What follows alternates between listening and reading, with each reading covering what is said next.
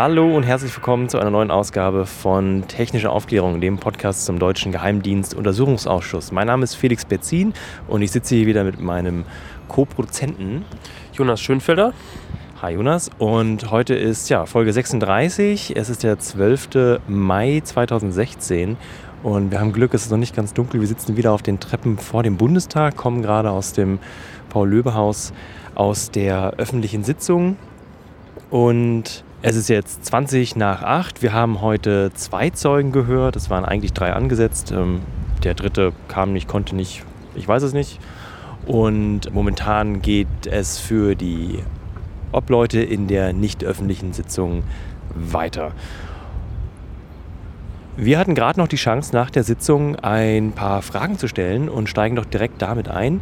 Als erstes haben wir Frau Renner gefragt, wie es denn um die Erweiterung des Untersuchungsausschusses um die BND-eigenen Selektoren steht. Und was sie dazu gesagt hat, hört ihr jetzt. Der Geschäftsordnungsausschuss hat neulich getagt und beschäftigt sich mit dem Erweiterungsantrag für die, für die Einsicht in die BND-eigenen Selektoren. Was ist da herausgekommen neulich? Ja, bisher stocken die Gespräche mit der Großen Koalition. Ähm, man kann schon fast sagen, das ist ein Spiel auf Zeit, was dort stattfindet. Wir haben einen entsprechenden Textvorschlag vorgelegt. Die Große Koalition ähm, hat an vielen Stellen dort Kritikpunkte formuliert und wollte uns im Kern zusammenstreichen auf eine Einsichtnahme in die Unterlagen, die auch der PKGR, also dem Parlamentarischen Kontrollgremium, vorgelegen haben und nichts darüber hinaus, auch keine Begleitdokumente. Ähm, wir untersuchen ja nicht die Arbeit des Parlamentarischen Kontrollgremiums, sondern wollen eben auch genau wissen, wann sind diese kritischen BND-Selektoren aufgetaucht, wer hat sich damit im BND befasst, wann wurde das Bundeskanzleramt informiert, welche politischen Schlussfolgerungen hat man daraus gezogen gezogen, wurden diese tatsächlich aus dem System entfernt oder vielleicht sogar später wieder eingefügt und vieles andere mehr. Und in welchem Zusammenhang stehen die auch mit den NSE-Selektoren, die der Bundesnachrichtendienst irgendwann mal identifiziert hat, weil sie sich gegen deutsche und europäische Interessen gerichtet haben. Wir haben jetzt einen Kompromissvorschlag vorgelegt als Opposition, der weit von dem entfernt ist, was wir eigentlich wollten. Wir wollten eben auch den Global Reach-Ansatz untersuchen, der in den Snowden-Dokumenten dargestellt ist. Also das Teilen von Informationen, um im Endeffekt sowas wie beim Quartettspielen nachher vollständige Kartensätze zu haben. Das haben wir alles ähm, sozusagen preisgegeben, weil wir gesagt haben, uns ist diese Problematik BND-Selektoren sehr wichtig. Und auf diesen Kompromissvorschlag kriegen wir seit vielen Tagen jetzt keine ähm, Antwort seitens der Großen Koalition. Und darauf warten wir aber, um zu sehen, gibt es noch einen Kompromiss, vielleicht auch einen gemeinsamen Antrag oder müssen wir den Weg gehen, den wir ja auch schon in die Debatte gestellt haben, dass wir dann einen eigenen Untersuchungsausschuss zu der Problematik beantragen. Derzeit sind wir noch auf die Antwort der Großen Koalition angewiesen. Wir können das Verfahren nicht einfach von uns aus mit Blick auf unsere Minorität hier abbrechen ähm, und hoffen, dass die Große Koalition uns nicht irgendwie, ähm, sagen wir mal, so weit ziehen will in der Zeit, dass wir vor der Sommerpause keine Entscheidung mehr bekommen. Das war Martina Renner, die Obfrau der Partei Die Linke.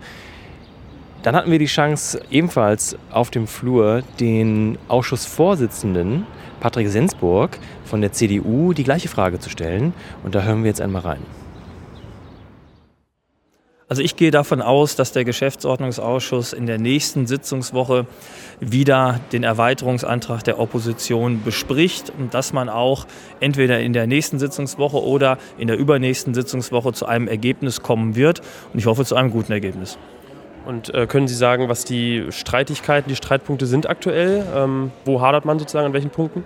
Das ist natürlich einmal die konkrete Ausformulierung, dass der Antrag hinreichend konkret gefasst sein muss, weil wenn er zu unbestimmt ist, dann eignet er sich nicht zum Untersuchungsauftrag. Das nächste ist die Frage der Einbeziehung weiterer Dienste, insbesondere Russland und China. Das halte ich auch ähm, für problematisch. Bezüglich des Zeitraumes, denke ich mir, besteht die Möglichkeit, da zu einem guten gemeinsamen Ergebnis zu finden. Und dann ist eben noch die Frage der Selektorenüberprüfung zu diskutieren im GO-Ausschuss. Und ähm, ich glaube, da ist man gerade dabei. Okay, zum Abschluss noch eine Frage. Und zwar der erste Zeuge vom Verfassungsschutz heute hat im Ausschuss ähm, also da ging es um die Frage, wie das Handy von den Bürgern, die zum Beispiel im Regierungsviertel rumlaufen, äh, und wenn man davon ausgeht, dass möglicherweise die von der US-Botschaft aus zum Beispiel ähm, die Handys von Regierungsmitarbeitern ähm, abgehört werden, da gab es ja nicht so richtig eine konkrete Antwort, wie jetzt die Bürger geschützt werden können. Ist Ihnen das jetzt genug oder wie kann man, wie sehen Sie das jetzt, diese Antwort vom Verfassungsschutzbeamten? Ja, die Frage, die wir sicherlich gleich nochmal an den Zeugen stellen werden, ist zuerst einmal, wie der Erkenntnisgewinn über das Ausspionieren durch ausländische Dienste ist. Also was man überhaupt weiß, was im konkreten Fall wirklich gemacht wird. Denn nur wenn man das weiß, kann man natürlich auch dann sich Gedanken machen, wie der Schutz dagegen aussieht. Also da wird sicherlich noch einiges zu klären sein. Ähm, da gab es Ansätze in der öffentlichen Vernehmung, aber an mehreren Stellen hat der Zeuge ja gesagt, das könne er nur in eingestufter Sitzung sagen und die findet jetzt eben statt. Den Obmann der Grünen im Ausschuss, Konstantin von Notz, haben wir ebenfalls einmal mit dem Mikrofon befragen können. Herr von Notz, Sie waren nicht der Einzige, der bei dem ersten Zeugen den Eindruck ja auch geäußert hat, dass man sich bei so einem äh, Zeugen aus dem Bundesamt für Verfassungsschutz manchmal vielleicht nicht mehr sicher in diesem Land fühlen kann. Was waren denn die, die Ihrer Meinung nach schwierigen Aussagen, die Sie zu dieser Aussage verleitet haben?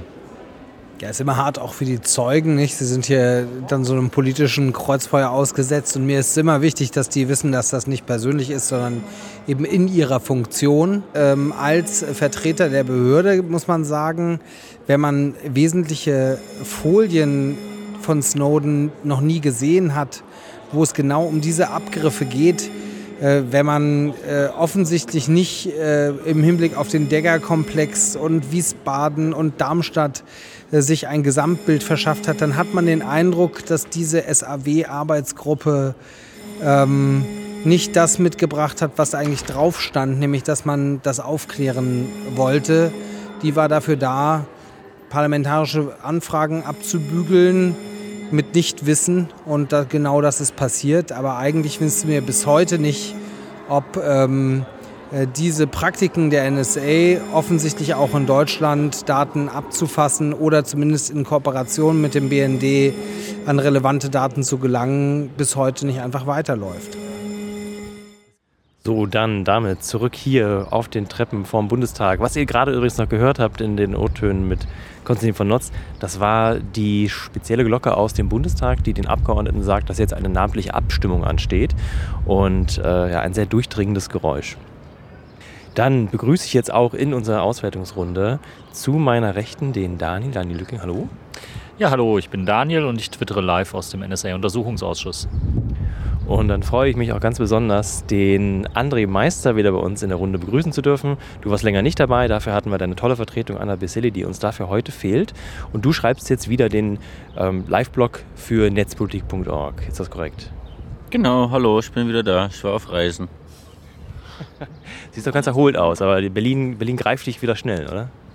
Ja, war ja auch schon Republika. Aber einen Hinweis noch, Anna ist nicht meine Vertretung, sondern meine Kollegin deine Vertretung im Ausschuss? Einer muss ja kommen, hast du vorhin selber gesagt. Vertretung, Vertretung klingt so, als ob äh, das irgendwie eine Stufe unter mir ist und das ist ja nicht so. Nein, ihr ergänzt euch natürlich im realen Leben durchaus sehr und es wäre eine Verschwendung, wäret ihr beide hier. Das habe ich jetzt, oder? Nein, das müssen wir nicht schneiden. Das ist politisch, das habe ich hier drin gelernt. Ja. So. Vielleicht für die Hörer zur Einladung, wie lief der jetzt der Tag? 11.30 Uhr ging es los. Zeuge 1 haben wir gehört bis ungefähr 18 Uhr, ich weiß nicht, 20. Also ziemlich lang, zwischendurch auch noch zwei Pausen gewesen für irgendwelche Abstimmungen.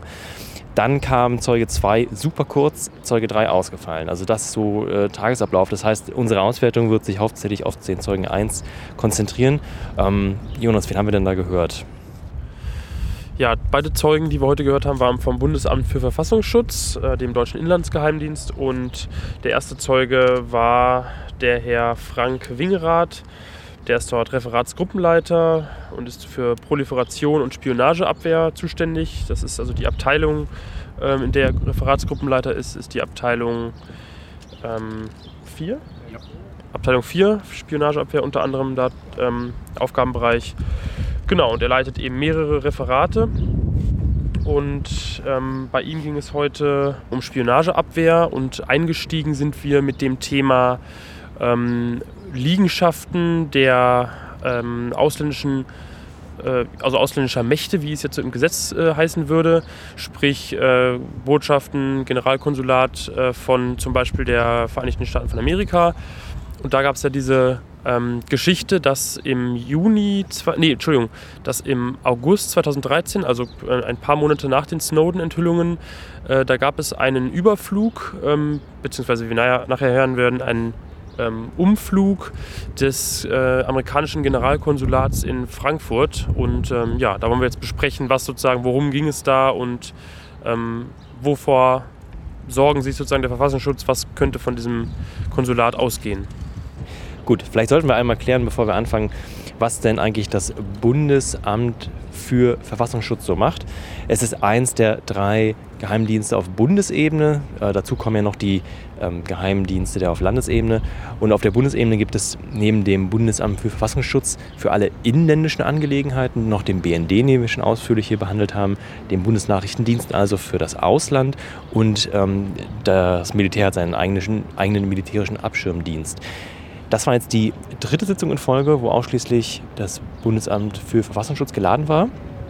Und ich denke, der Ausschuss arbeitet sich da auch Stück für Stück voran.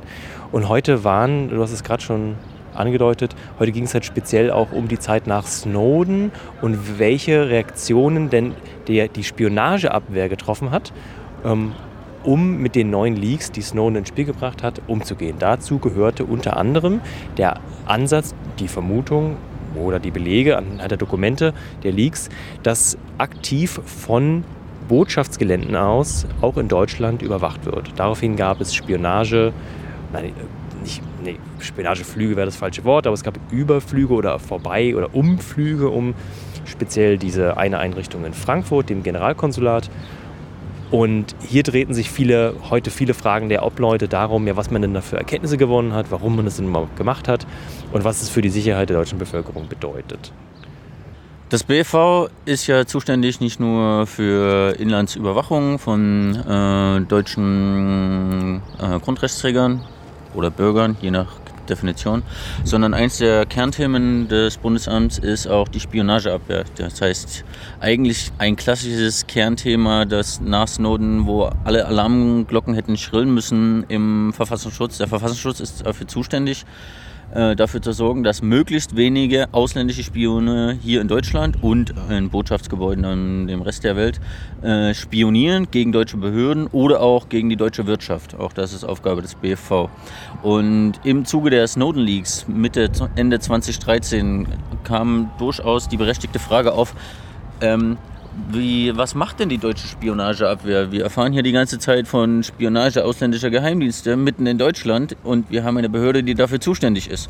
Deswegen wurde der Zeuge heute geladen, der war Leiter äh, der Abteilung für Spionageabwehr und eben auch noch in dieser Sonderarbeitsgruppe, die sich dann nach Snowden extra mit den Snowden-Leaks äh, beschäftigt hat, weil normalerweise funktioniert die Spionageabwehr des Verfassungsschutzes vor allem gegen die klassischen Staaten, die man eh auf einer Liste hat, Russland, Iran, China und so. Ähm, und dann gibt es irgendwie diesen ominösen 360-Grad-Blick, wo Steinmeier meint, da haben wir nach Snowden eingeführt. Das ist ganz wichtig, wir gucken jetzt alle an. Der Zeuge heute meinte, nö, haben wir schon seit 1992. Aber das war halt bisher so ein bisschen unterbelichtet, haben wir nicht genug Ressourcen dafür gehabt. Aber nach Snowden hat es geknallt und die haben den Auftrag gekriegt, erstens zu gucken, was an den Enthüllungen dran ist und dann eigentlich in einem äh, nächsten Schritt auch die Spionage nicht nur aufzuklären, sondern abzuwehren. Aber das Ergebnis ist in der Tat ziemlich enttäuschend, denn mir scheint so, als ob diese ganze Sonderarbeitsgruppe, die man da extra eingerichtet hat, um die ganzen Snowden-Enthüllungen zu überprüfen, eigentlich eher dafür da war, die Öffentlichkeit und das Parlament zu beruhigen. Mir scheint, als ob die vor allem dazu zuständig waren, äh, die parlamentarischen Anfragen zu beantworten, dass dann Abgeordnete und Ministerien und Medien wissen Leuten, was ist denn hier überhaupt los, was machen denn die anderen Geheimdienste und was macht Deutschland dagegen. So, Partyboot vorbei. Äh, ja, dann hat sich das, diese Sonderarbeitsgruppe, also eine extra äh, Snowden-Spionageabwehr innerhalb der Abteilung Spionageabwehr hingesetzt äh, und sollte eigentlich das alles aufklären, die ganzen Vorwürfe, dass permanent Überwachung überall stattfindet. Ähm, und wie wir heute erfahren haben, war das eher so mittelerfolgreich. Äh, der Zeuge hat sich tatsächlich erdreistet, ähm, nicht mal alles Notendokumente zu kennen. Er wurde dann gefragt, ob er irgendwie Operation Glotite kennt, nie gehört. Ob er schon mal von Verizon angehört hat, US-Telefonanbieter. Und also, wer? Horizon? Ähm, Jetzt mit dem Hinweis, das ist doch, ne, wer das denn sein könnte. Ah, nee, nie gehört. Ähm, wurden spezifische Folien vorgehalten, hat er gemeint, könnte sonst was sein, habe ich nie gesehen. Ähm, das war schon ganz schön enttäuschend für die Behörde und den Leiter der Behörde zur Spionageabwehr und gefragt, was sie denn konkret gemacht haben. Und sie gemeint, ja, wir haben uns die Snowden-Dokumente in den Vorwürfen, zu denen wir parlamentarische Fragen bekommen haben, angeguckt versucht, irgendwie das zu verifizieren. Wie genau, das wollten sie nicht sagen, weil das ist Methodenschutz äh, vom Geheimdienst und der darf nicht öffentlich besprochen werden.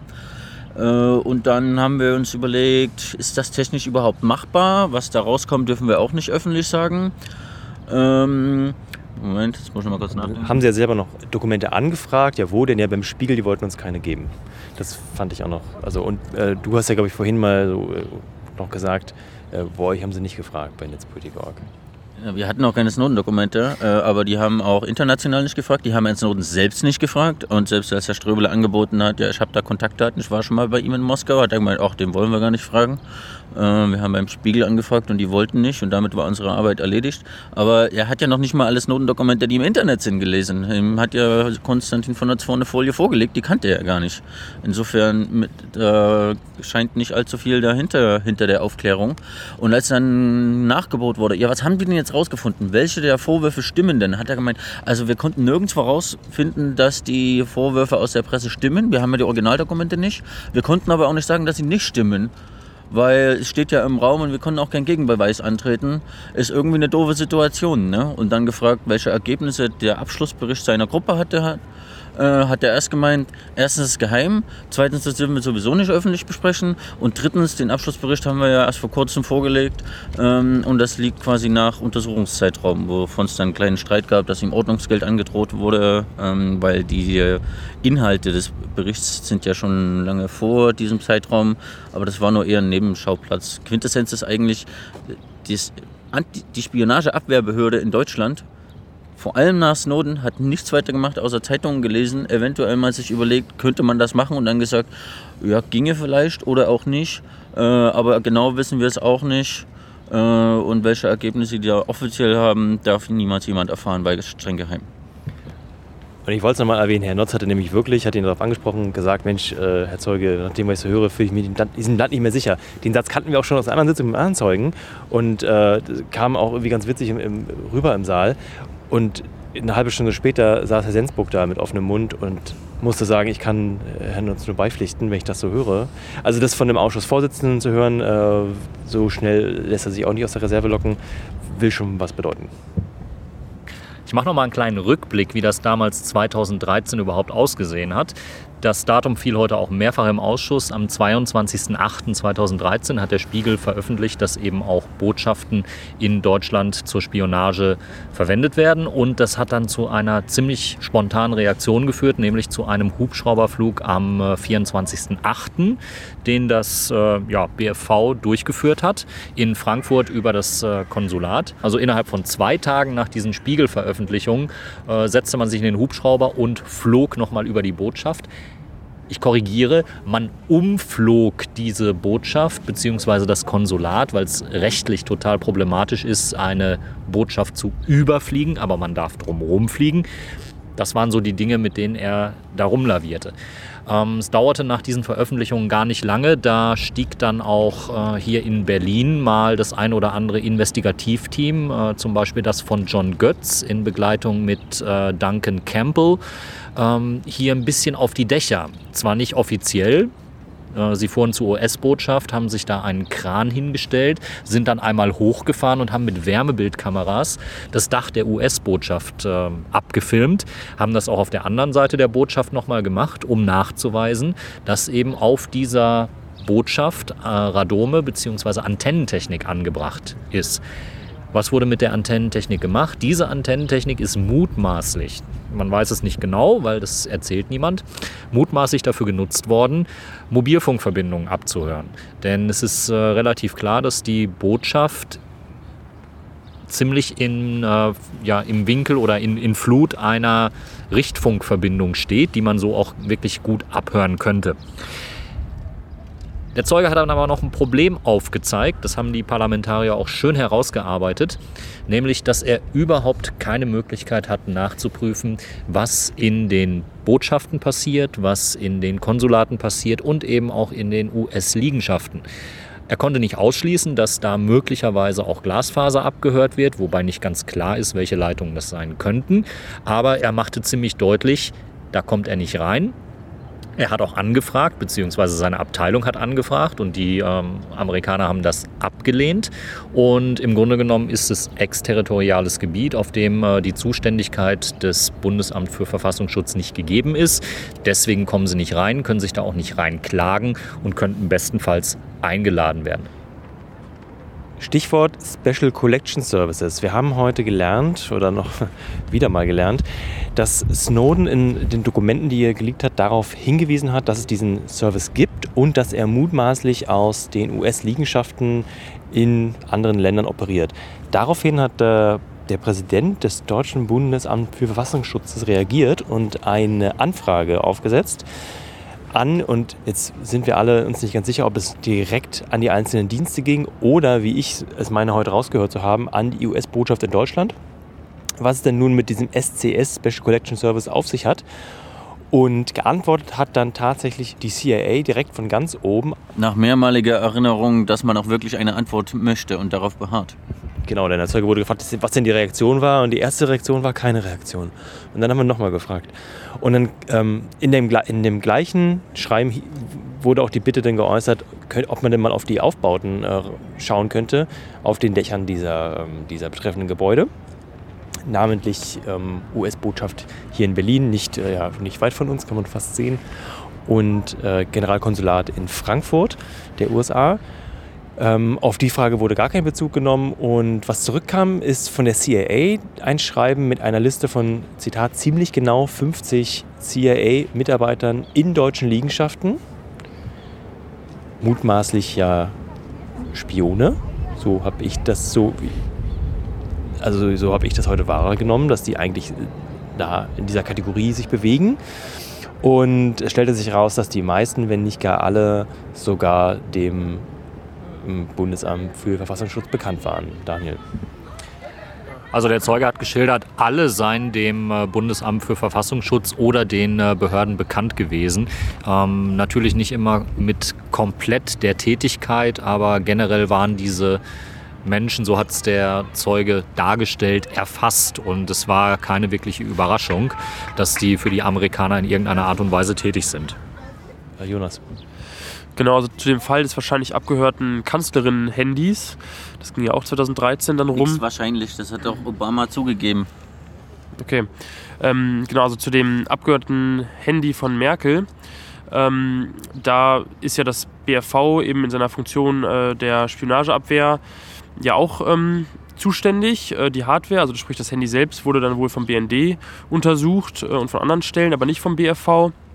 Und das BFV hat eben beim, ähm, beim Spiegel war es dann, ne? Auch ähm, beim Spiegel äh, nach Dokumenten gefragt, ähm, die eben der Spiegel wohl vorliegen hat.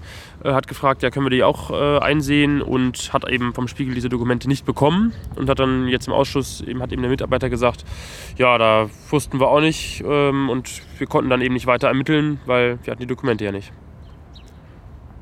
Ganz bezeichnend fand ich die allererste Frage von äh, linken Obfrau Martina Renner an den Zeugen war, äh, welche Verdachtsfälle hat er denn, äh, dass die Five Eyes äh, Nachrichtendienste in Deutschland äh, technische Überwachung machen?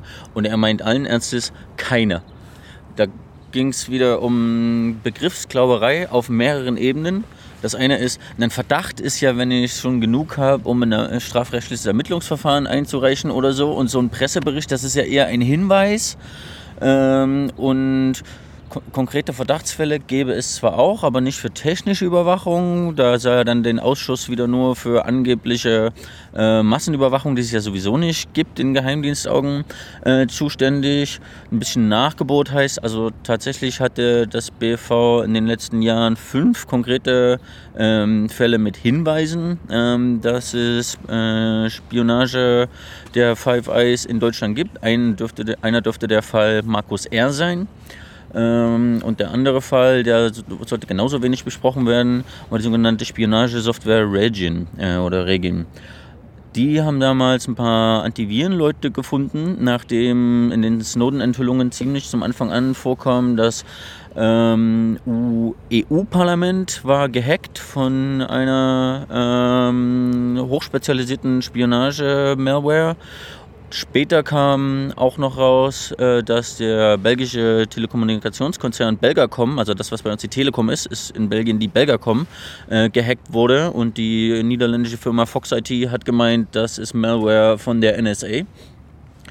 Und damit haben die, das heißt ja immer nur, die Geheimdienste sind zu aller Schutz vor Terror da, aber die haben einen staatlichen Mobilfunkkonzern gehackt. Der ist kein Terrorist höchstwahrscheinlich. Der Zeuge wollte sich rausreden, der Geheimdienst darf nur massenhafte Überwachung untersuchen und das sei Regin ja auch nicht, weil das sei ja nur gegen einzelne Computer. Aber im Endeffekt hat die NSA das genutzt, um den ganzen Mobilfunkprovider aufzumachen. Und ich frage mich auch, ihr merkt, der Phone wurde wahrscheinlich nicht von, einem, von einer Antenne auf ihrem Dach gemacht, sondern die haben irgendwie die, weiß ich nicht, wenn sie Belgacom geohnt haben, können sie auch die Telekom ownen oder an irgendeinem Glasfaserkabel sitzen. Jedenfalls wollte der, partout, der Zeuge partout nicht zu Regin sagen, wenn dann nur ein eingestuftes Sitzung, aber er weiß was drüber. Damit hat sich die Spionageabwehr immerhin schon mal beschäftigt. Aber unterm Strich, also Hinweise auf technische Überwachung der USA haben sie nicht. Die Snowden-Dokumente haben sie, also die Veröffentlichungen haben sie gelesen, die Snowden-Dokumente nicht.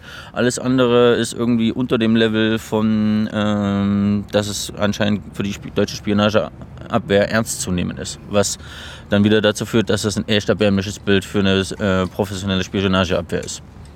Daniel, du hast noch mehr dazu? Ja, es gab den Hinweis, dass diese Mitarbeiterin in einer Arbeitsgruppe gewesen ist, die sich mit Wirtschaftsthemen befasst hat. Und das hat dann für den Ausschuss ganz kurz mal wieder den Aspekt der Wirtschaftsspionage aufgemacht, von dem man auch nicht so richtig was wusste im äh, BFV. Ähm Doch, die sagen, die gibt es nicht von den USA. Und wenn die Kanzlerposition zu TTIP abgefragt wird, dann ist das keine Wirtschaftsspionage, sondern politische äh, Spionage zu Wirtschaftsthemen. Genau, da muss man richtig, richtig präzise sein, um das auch wirklich zu verstehen, ja. Gut, dann würde ich sagen, wir sind mit dem ersten Zeugen soweit durch circa 18, was weiß ich, 25, also ziemlich spät, gar nicht so lange her, kam dann Zeuge 2. Da stellte sich ziemlich schnell raus, ähm, dass der Zeuge sich selbst falsch geladen fühlte und das zeigte sich dann auch in einem Ausschuss, dass recht schnell die Fragerunden ins Nichts liefen und ähm, der Tag für uns heute dann auch durch war. Jonas, der zweite Zeuge, kommt ja auch aus dem Bundesamt für Verfassungsschutz. Was wissen wir da noch über ihn, außer dass er 65 war? Genau, also wir können auf jeden Fall mal den Namen nennen. Das war ja Wilhelm Detmar. Ähm, ja, der hat äh, erst, also bis 2007 bei der Auswertung im Bereich Linksextremismus gearbeitet und seit 2007 dann im äh, Bereich Islamismus und islamistischer Terror. Also das ist dann die Abteilung 6 im Verfassungsschutz. Und ähm, ja, er hat, ähm, das müsst ihr mir weiterhelfen, er hat äh, letztlich nur für drei Monate oder sowas ähm, jemanden vertreten und deswegen war er letztlich auch geladen. Also der Zeuge war deswegen verkehrt heute im Ausschuss, weil er nur drei Monate Urlaubsvertretung quasi gemacht hat und im Rahmen dessen ähm, ein entsprechendes Dokument unterzeichnet hat. Normalerweise ist er zuständig für Islamismus und dafür den Bereich Balkan, weil er Slavistik studiert hat. Und es gibt noch offenbar einen ganz anderen Bereich für Islamismus, der sich dann eher auf Afghanistan, Pakistan konzentriert. Das ist ähm, auch von Martina Renner angemerkt worden, dass man genau für diesen Bereich eigentlich auch den Zeugen sich gewünscht hätte. Er landete aber dann ja, vor dem NSA-Untersuchungsausschuss und er sollte erklären, wie denn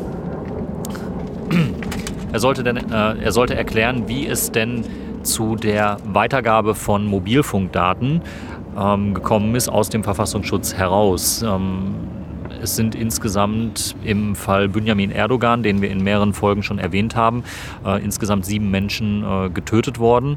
Die deutsche Staatsbürger. Nee, das ist gleich doppelt falsch. Okay. Erstens sollte er nicht die er sollte nicht die Weitergabe von Mobilfunkdaten erklären, weil das ist Standardpraxis. Er sollte erklären, warum ab einem bestimmten Zeitpunkt die nur noch sehr begrenzt äh, und nur unter bestimmten Voraussetzungen weitergegeben werden durften. Äh, das, die Voraussetzung, äh, und der Zeitpunkt war eben der Drohnenmord von dem deutschen Staatsbürger Benjamin Erdogan. Und die sieben äh, Leute, die hatten nicht mit dem Fall Benjamin Erdogan zu tun, sondern es gibt sieben deutsche Staatsbürger, die bisher von Drohnen ermordet wurden. Und dazu gibt es wohl einen recht neuen Beweisbeschluss, dass der Untersuchungsausschuss Dokumente zu diesen Personen anfordert. Ich habe mir den Beweisbeschluss noch gar nicht angeguckt, aber wie alle anderen steht auch der auf bundestag.de irgendwo versteckt unter einer Unterseite vom Ausschuss. Und die Mitarbeiter haben wohl, so hieß es heute in der Sitzung, lange Listen bekommen, wo alles geschwärzt war, außer diesen sieben Namen.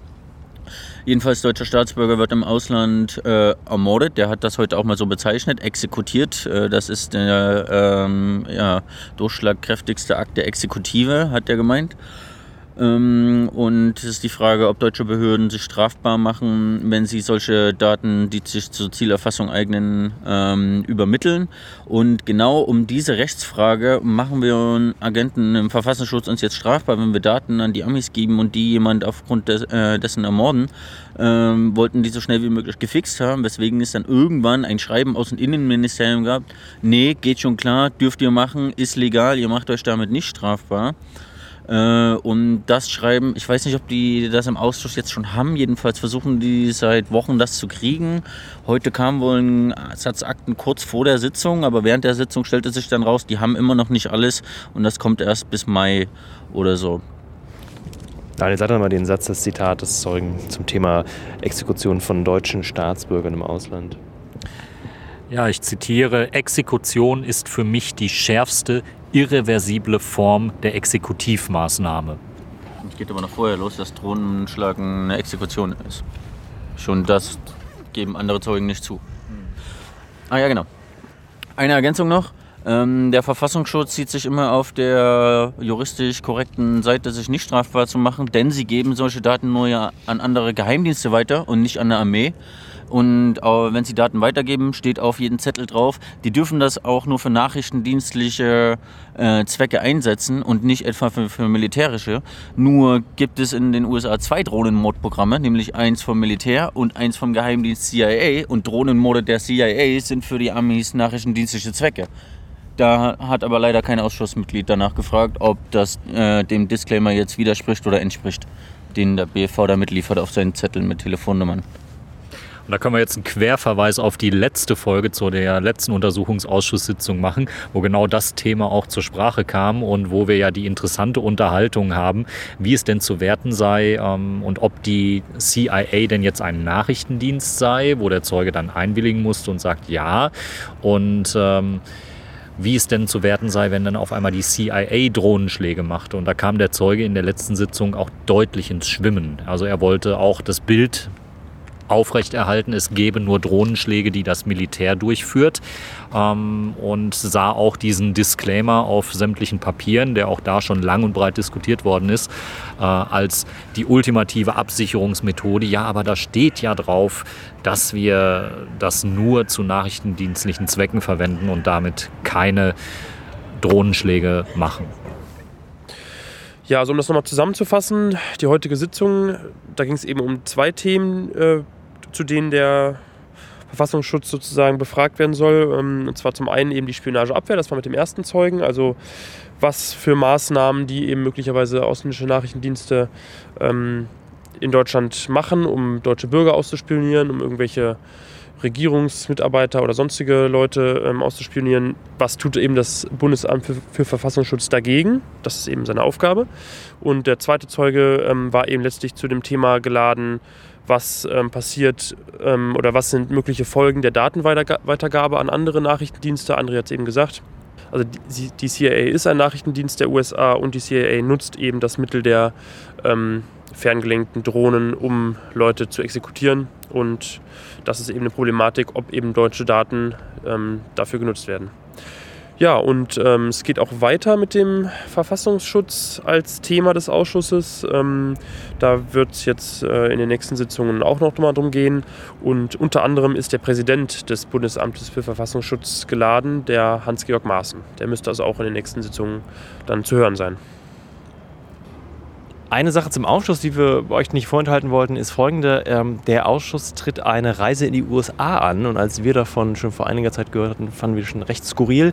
In den letzten Wochen haben sich da die Verhandlungen verdichtet, woraufhin ich einfach mal beim Ausschusssekretariat angefragt habe, schriftlich, wer denn wann, wie, wohin fährt und fliegt.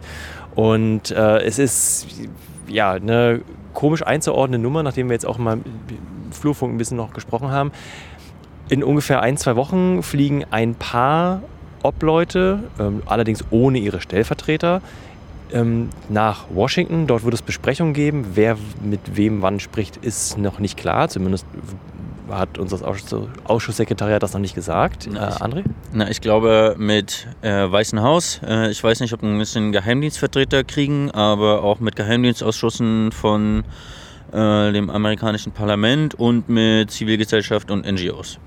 Okay. wollen die reden. Gut, aber gut, jeweils ist es noch nicht offiziell. Das, sind, das ist die Idee, mit denen die reden wollen und die machen gerade noch Termine.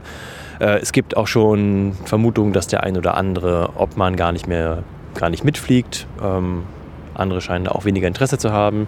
Die Presse, wir haben mit äh, den Kollegen gesprochen, sind auch nicht so ertüchtigt, weil man in diesen Sitzungen dann wohl nicht teilnehmen darf. Das heißt, man steht auch nur vor der Tür und kriegt dann vielleicht einen O-Ton. Den holen sich jetzt äh, viele wohl eher ab, wenn die nach ein paar Tagen wieder hier sind. Ähm, also ja, wir freuen uns auf Updates zu dieser Reise und werden sie euch mitteilen.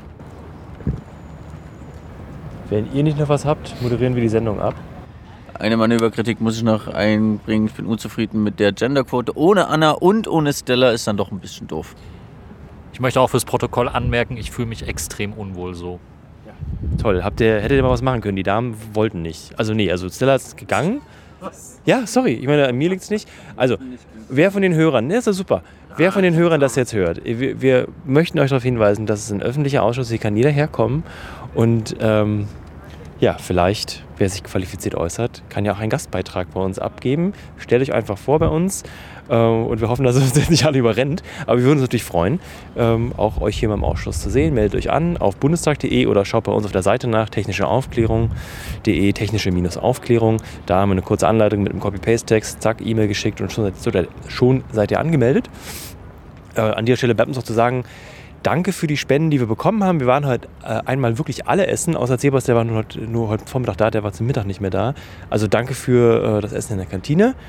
Ähm, gleichzeitig, ja, Jonas, du hattest auch Flatter gecheckt. Irgendwas ist mit Flatter los. Der Dienst scheint ein bisschen, also mh, weniger User scheinen ihn zu benutzen. So zumindest unsere, unsere äh, Sicht. Ja, wer von euch vielleicht auf einen anderen Spendendienst umsteigen möchte, uns würde es freuen.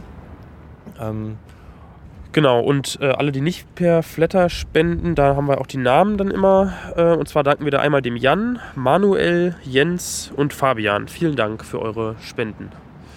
ja, recht schönen Dank. Dann war es das, oder? Wir sagen Tschüss, bis zum nächsten Mal und ciao, ciao. Ciao, ciao. Tschüss.